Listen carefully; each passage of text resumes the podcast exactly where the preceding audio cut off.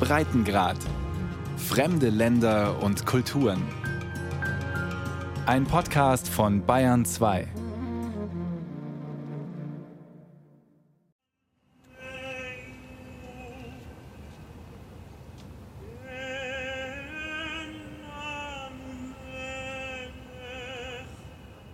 Zwischen hohen Bäumen steht auf einem Platz eine Menora. Sie ist aus schwarzem Eisen, eineinhalb Meter groß. Davor zwei Steintafeln mit einer Inschrift. Die eine auf Hebräisch, die andere auf Ukrainisch.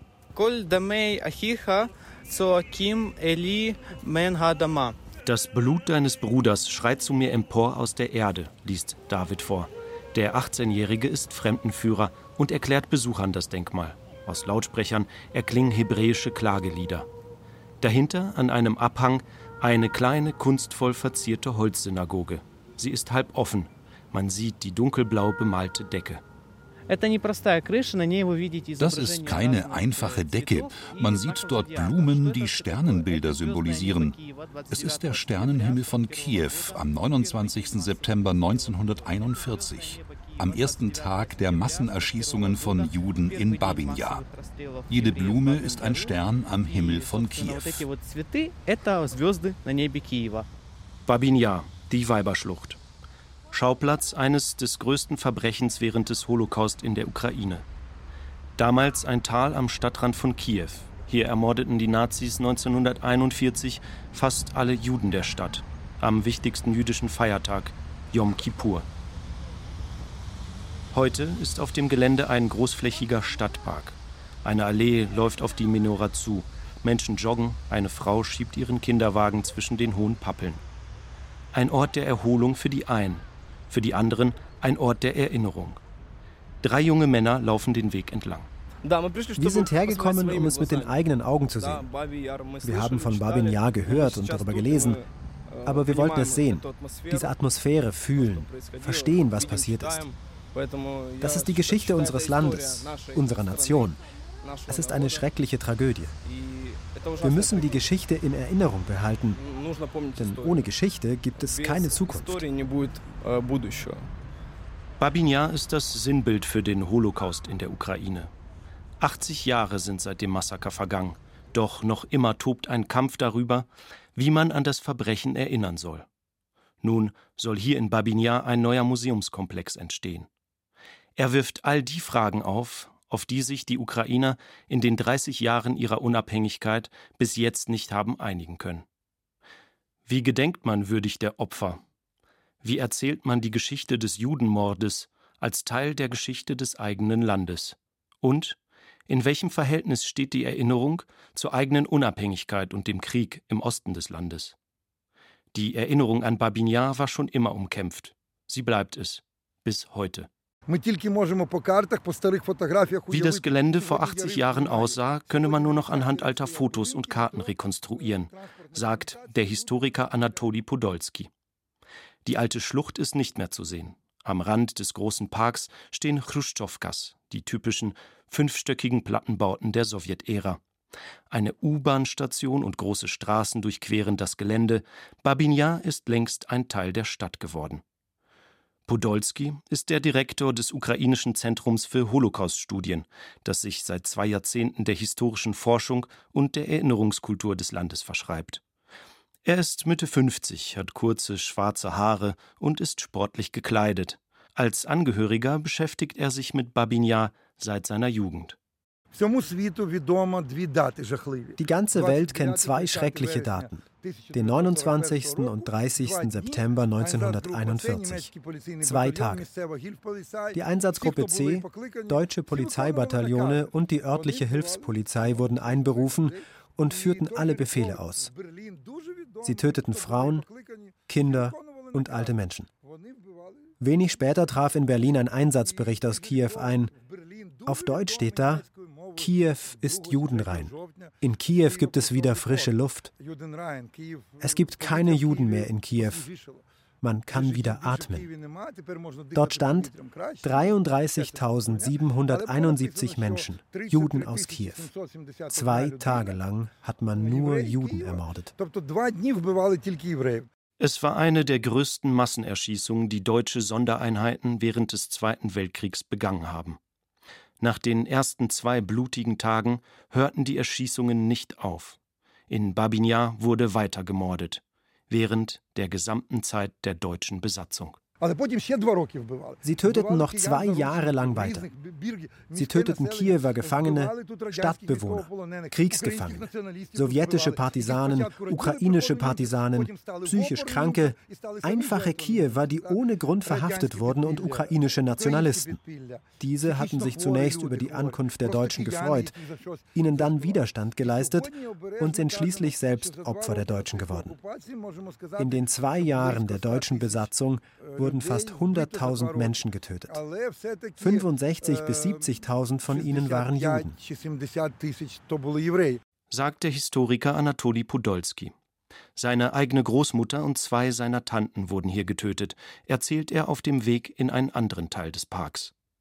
Vor einem monumentalen Denkmal hält er an. Auf einer Empore strecken sich metergroße, verschlungene Leiber gequält zum Himmel. In der Mitte steht ein kolossaler Arbeiter, die rechte Faust über dem Kopf geballt. Das sowjetische Denkmal wurde 1976 errichtet. Eine Eisentafel auf Russisch erinnert an das Verbrechen. Erst in den 1990ern wurde der Text auch auf Ukrainisch und auf Jiddisch übersetzt. Тут написано до гобен die deutsche faschistischen Okkupanten in die äh, 1941 von den Jahren äh, zerschossen Hecher äh, 100.000 Bürger von Kiew und, und Kriegsgefangene. Die sowjetische Gedenktafel erinnert an Bürger von Kiew und an Kriegsgefangene. Jüdische Opfer werden mit keinem Wort erwähnt, obwohl sie die mit Abstand größte Opfergruppe waren. Wie hier in Kiew gedachte man in der ganzen Sowjetunion nur der sowjetischen Bürger, nicht der Juden. Die Machthaber hatten in ihrer Erinnerungspolitik für nationale Gruppen keinen Platz, insbesondere nicht für die sogenannten jüdischen Nationalisten. Das Stalin-Regime hat nach dem Weltkrieg selbst antisemitische Züge angenommen. Hitler tötete die Juden von Kiew und Stalin tötete die Erinnerung an die Juden von Kiew. Dies ist ein Verbrechen von zwei Regimen. Die Sowjetunion war ein gottloses Land und in einem gottlosen Land werden die Toten nicht mit Respekt behandelt. Warum ein Denkmal für die Toten?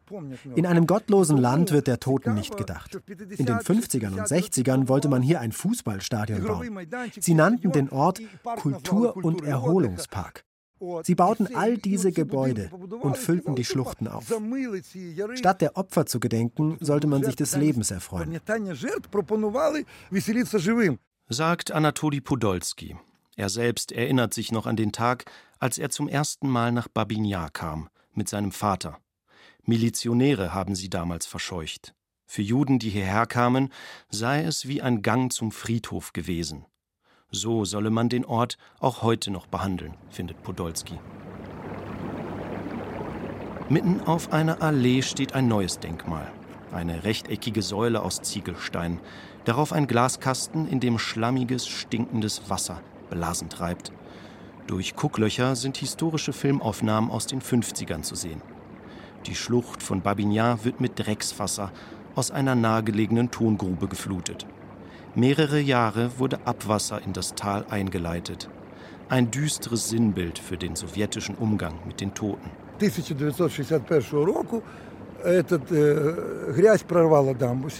1961 brach ein Damm, berichtet Podolski. Eine gewaltige Lawine aus Schlamm und menschlichen Knochen ergoss sich über ein tiefer gelegenes Stadtviertel. Über 1000 Menschen verloren dabei ihr Leben, schätzt man. Die Katastrophe wurde vom Geheimdienst lange vertuscht.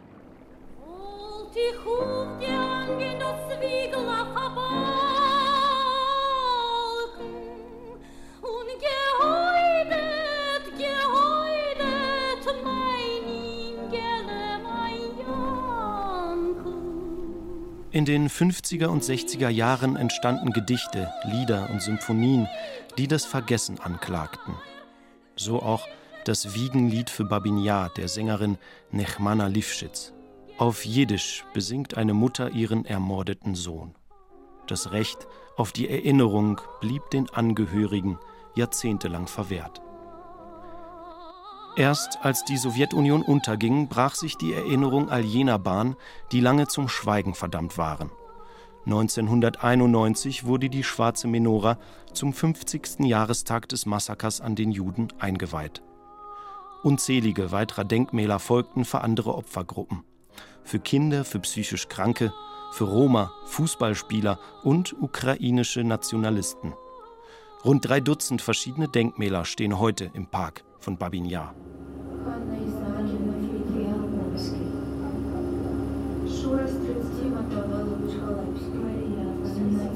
Läuft man von der Menore einen Hügel hinunter, stößt man auf eine Kunstinstallation. Ein riesiger flacher Kreis aus verspiegeltem Metall, von Einschusslöchern übersät.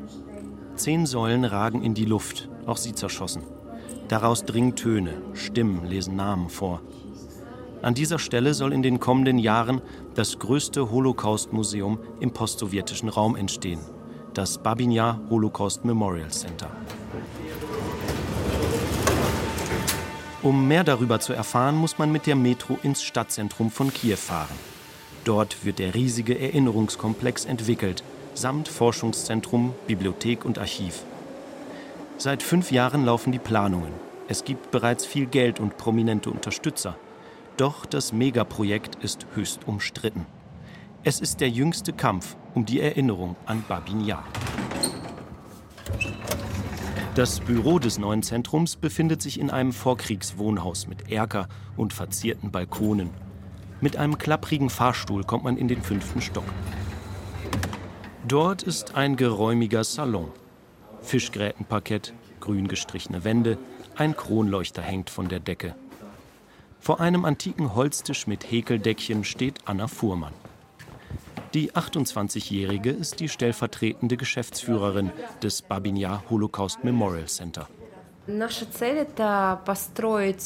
Unser Ziel ist es, ein einzigartiges Museum, einen Gedenkkomplex auf dem Gelände von Babinjar in Kiew zu errichten.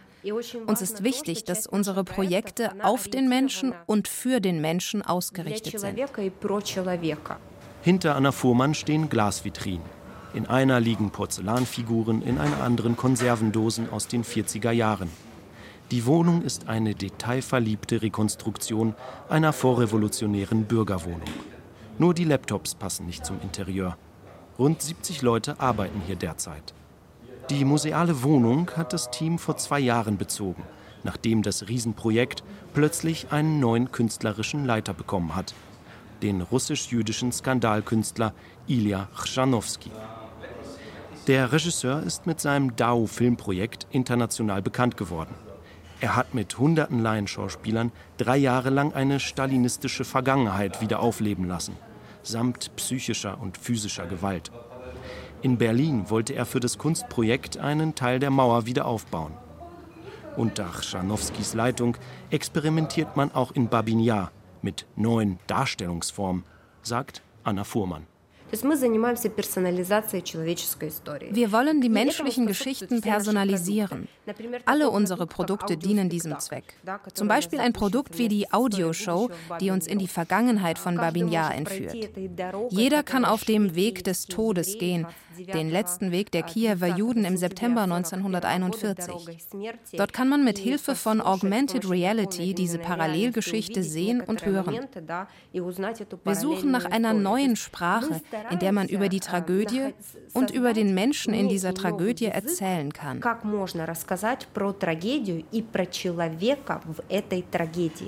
Chrzanowskis neue Sprache ist umstritten. Als 2020 erste Pläne öffentlich wurden, kam es zu einem Eklat. Renommierte Holocaust-Historiker traten zurück, die schon zuvor an einem Konzept für die Dauerausstellung gearbeitet hatten. Der Vorwurf, Babin werde zu einem Holocaust Disneyland. Führende ukrainische Intellektuelle protestierten in einem offenen Brief gegen Schanowski. Emotionale Experimente und historische Performances seien für Babin nicht angemessen. Die stellvertretende Geschäftsführerin Anna Fuhrmann entgegnet: Wir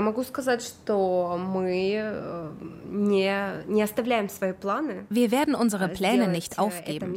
Wir werden diesen Ort besonders und einzigartig machen durch eine neue visuelle Sprache, die wir erfinden. Deshalb haben die meisten Vorschläge, die in unserem künstlerisch-kreativen Konzept enthalten waren, nach wie vor Bestand. Wenn die Menschen erst einmal die fertigen Produkte, die Projekte auf dem Gelände sehen, dann werden sie ihre Meinung ändern, und zwar zum Besseren weil sie sehen, dass es vorangeht und dass die Arbeiten für ihre Kinder unterhaltsam und interessant sind.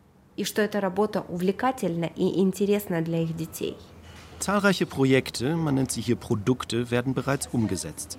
Etwa eine Computeranimation der historischen Schlucht von Babinja, ein Archiv, das Namen und Biografien vergessener Opfer zugänglich macht und ein Kinofilm, der dieses Jahr in Cannes anlief.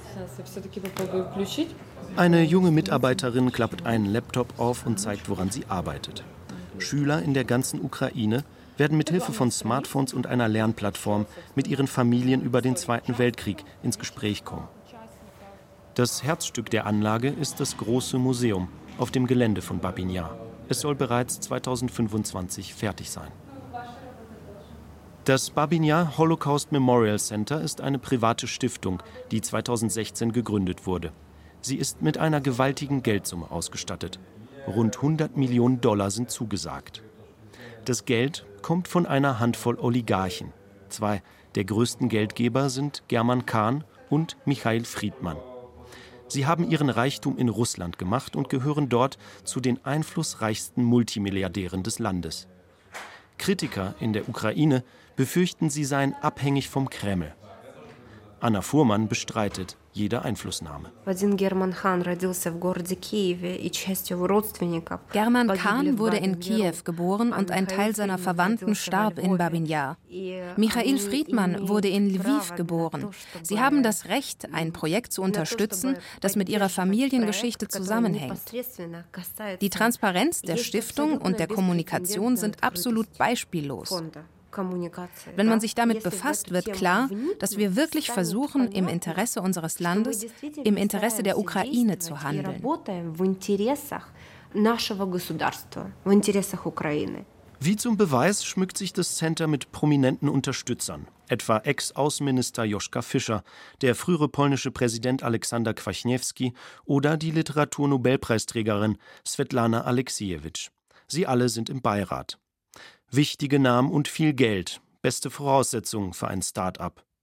Doch bei Babinjar geht es nicht nur um Produkte, sondern die großen Leitlinien der ukrainischen Erinnerungspolitik. Und für die Kritiker um die Unabhängigkeit von Russland. 20 Fußminuten von hier in der Altstadt von Kiew sind die Räume der Nationaluniversität. Hier ist das Center Judaica, an dem Studenten jüdische Geschichte beigebracht wird. Hier hat auch der WART seinen Sitz, ein Dachverband, der über 250 jüdische Organisationen und Gemeinden in der Ukraine vertritt.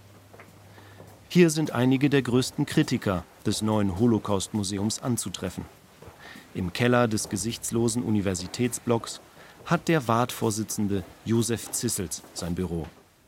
Er sieht in den Oligarchen das größte Problem.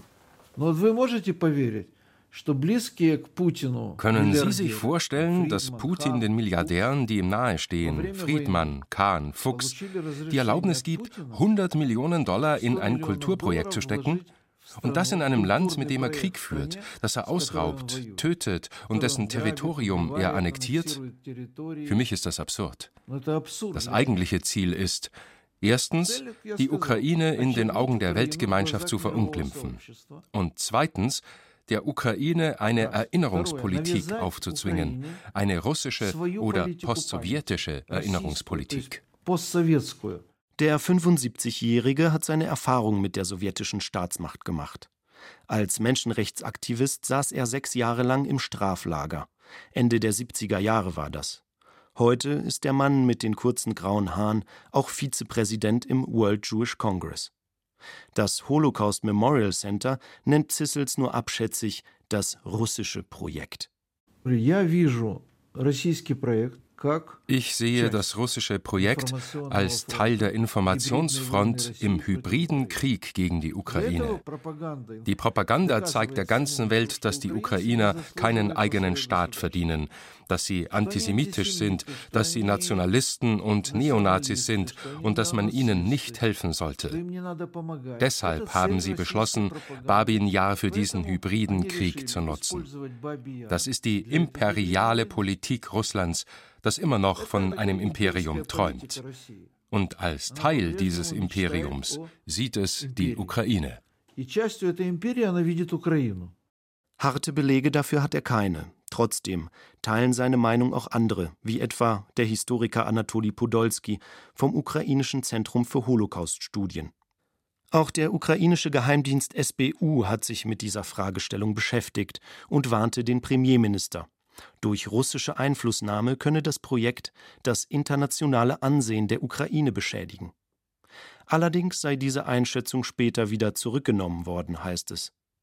Präsident Zelensky und weitere wichtige ukrainische Politiker wie die Klitschko-Brüder unterstützen das Projekt.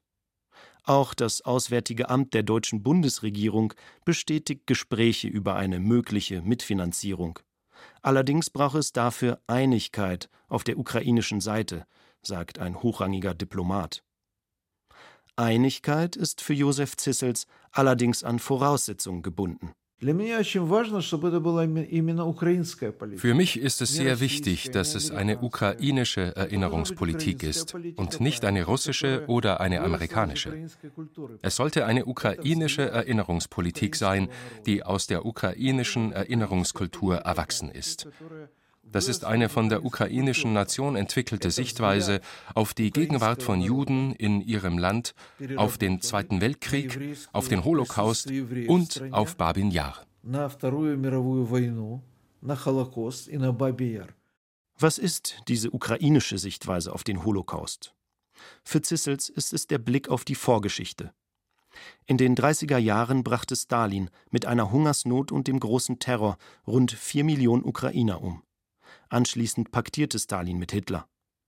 Erst aus diesen Gräueltaten lasse sich erklären, warum ukrainische Nationalisten mit den Nazis kollaborierten. Vor allem aber müsse ein Museum in Babinja durch den ukrainischen Staat und die Zivilgesellschaft kontrolliert werden und nicht von Oligarchen aus Russland. Josef Zissels unterstützt ein anderes Museumsprojekt, das seit 2017 mit dem großen Holocaust Memorial Center konkurriert. Einige staatliche Institutionen sowie Podolskis ukrainisches Zentrum für Holocauststudien sind daran beteiligt. Doch es ist chronisch unterfinanziert und hat derzeit nur wenig Aussichten auf eine Verwirklichung. Man sagt, schaut, 80 Jahre sind vergangen und nichts ist entstanden. Doch das stimmt nicht. Es stehen schon um die 40 verschiedene Denkmäler dort. Es ist ein fragmentiertes Babin-Jahr. Jeder hat aufgestellt, was er wollte. Wie in einem Wassertropfen spiegelt sich dort die gesamte Ukraine wider. Sie ist sehr fragmentiert und uneinig. Wenn es keine staatlichen Institutionen gibt, gibt es auch keine Erinnerungspolitik. Es muss ein Institut geben, das für die Erinnerungspolitik zuständig ist. Aber sie ist noch nicht endgültig ausformuliert. Wir sind im Prozess, wir sind auf dem Weg dorthin. Der ukrainische Staat ist ein schwacher Staat, schwach, aber die Zivilgesellschaft ist stark. Die Fronten im Streit um das Museum sind verhärtet. Egal, mit welcher Seite man spricht, schnell geht es ums Geld, um Einfluss oder um Geltungsbewusstsein. Man beschuldigt sich der Hybris, der Sabotage oder der Korruption. Geschichtspolitik ist in Kiew immer auch Geopolitik. Warum ist der Kampf um die ukrainische Erinnerung so aggressiv, so festgefahren? Wieso geht es nicht um Argumente, sondern um die Diskreditierung des Gegners? Vielleicht, weil die Geschichte hier noch lebendig ist. Verbrechen wurden nicht bestraft. Es gab keine Ruhe, die Katastrophe aufzuarbeiten, nicht im Stalinismus, nicht während der Systemtransformation und auch nicht jetzt durch einen neuen Krieg im Osten des Landes. Zurück im Park von Babinjar Auf einer Bank warten zwei junge Menschen, die sich für eine lebendige Erinnerungskultur in der Ukraine einsetzen. Der Mann mit schwarzem Vollbart ist Taras Chrytschuk. Er ist Mitte 30 und engagiert sich in der NGO Netz der Erinnerung. Э, Babinjar sei ein Symbol für die ganze Ukraine. Erschießungen wie hier fanden während der deutschen Okkupation im ganzen Land statt. Von einem Holocaust der Kugeln sprechen die Historiker. Doch an die Orte erinnert bis heute oft nicht einmal eine Gedenktafel. Diese Familiengeschichten wurden nicht weitergegeben. Während der Sowjetzeit hatten die Menschen Angst, Informationen über sich preiszugeben. Je weniger man anderen von sich erzählt, umso weniger Probleme hat man. Bis heute gibt es diese Angst, persönliche und Geschichten aus der Familie zu erzählen. Diese Angst ist tief verwurzelt. Man müsse auch in den kleinen Städten und Dörfern an die Geschichte erinnern. Taras Chryschuk hat das in seiner Heimatstadt Rivne getan. Er hat alle Grabsteine eines vergessenen jüdischen Friedhofs gefunden. Durch sein Engagement ist der Friedhof restauriert worden und ist nun ein Ort des Gedenkens. Die 23-jährige Anastasia Chebotarjowa hat gerade ihr Geschichtsstudium beendet. Sie beschäftigt sich mit dem Schicksal der Frauen im Holocaust und wird bald die ersten Stolpersteine in Kiew verlegen. Sie beobachtet, wie sich in den letzten Jahren das Verhältnis zur Geschichte in der Ukraine verändert hat. Als ich in die Schule gekommen bin, gab es eine Revolution. Als ich mit der Schule fertig war, gab es wieder eine Revolution. Die Krim wurde annektiert. Jetzt gibt es den Krieg im Osten. Das verändert die Menschen sehr. Vor allem, wie wir uns an den Zweiten Weltkrieg erinnern. Das sowjetische Konzept war, dass wir alle brüderliche Nationen sind, die unser großes Land verteidigt haben. Aber jetzt verstehen wir, dass es nicht ein Land war, sondern verschiedene Nationen. Und wir verstehen, dass die Ukrainer in verschiedenen Armeen gekämpft haben und verschiedenen Ideologien gefolgt sind. Das beeinflusst auch die Konflikte im Innern wie wir uns erinnern, wie wir darüber sprechen, welche Geschichte wir schreiben.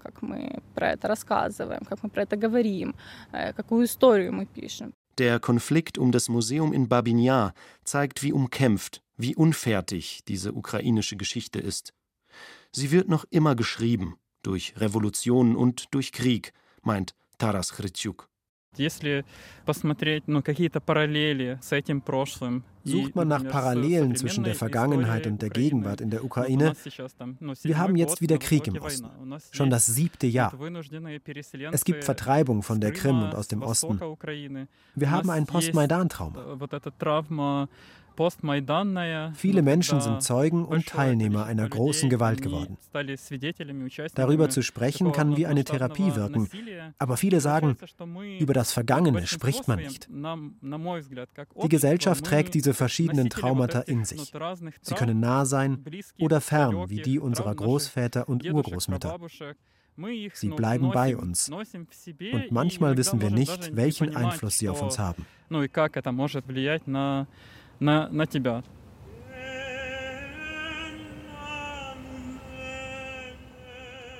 Wie spricht man über die große Gewalt? Wie macht man sie zum Teil der nationalen Erinnerung? Diese Fragen sind für das Land ebenso wichtig wie umstritten. Für das Verständnis seiner selbst und für das Gedächtnis seiner Toten.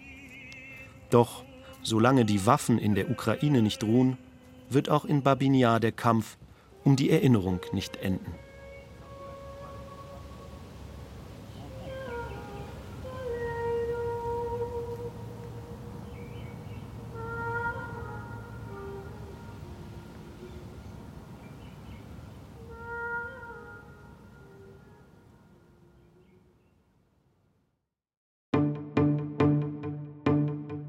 Jetzt neu der Kanzlercast. The proof of the pudding is the eating. Zum Schluss werden uns die Menschen fragen, geht es Deutschland in einigen Jahren besser als heute? Eine Podcast-Serie, die die Geschichten aller Kanzler der Bundesrepublik Deutschland erzählt und warum sie bis heute wichtig sind. Wie kam es zu dieser Entwicklung? Von Adenauer bis Merkel Von der Westbindung bis Wir schaffen das. Es wäre doch komisch, wenn in dem Amt des deutschen Bundeskanzlers jemand säße, der wie eine Maschine funktioniert. Ein Podcast über das wichtigste Amt in Deutschland und seine Geschichte. Und darüber, wie wir wurden, was wir sind.